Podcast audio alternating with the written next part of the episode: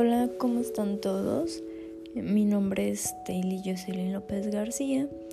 Soy estudiante de la UNID en la licenciatura de Educación Física, Recreación y Deporte. El día de hoy vamos a hablar sobre dos temas que son las teorías constructivistas y teorías humanistas. Em, en cuanto al constructivismo, este nos habla más de, un adquirimiento de conocimientos, pero a partir de la realidad, de vivencias que tenemos, de cosas que, hemos experimentado, manipulado o incluso personas, objetos que nos rodean. Vaya, em, situaciones que, que conforme van pasando, tú vas asimilando por tu propia cuenta cómo se hacen. Asimismo, esta plantea que el desarrollo de las habilidades cognitivas se va adquiriendo y construyendo de manera gradual a lo largo de nuestra vida. Em,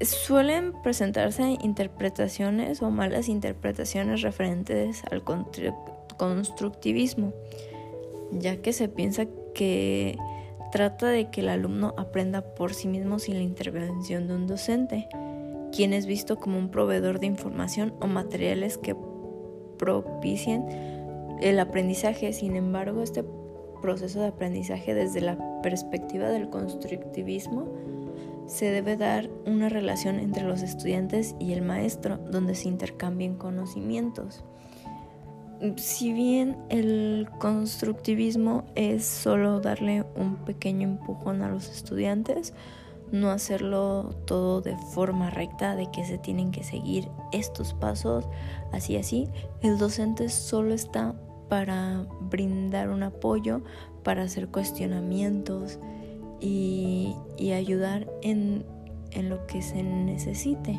no intervenir tanto. En cuanto al humanismo, es más, se trabaja mm, desde la perspectiva humanista, la educación implica construir de manera integral al ser humano a partir de las relaciones que establece con los demás.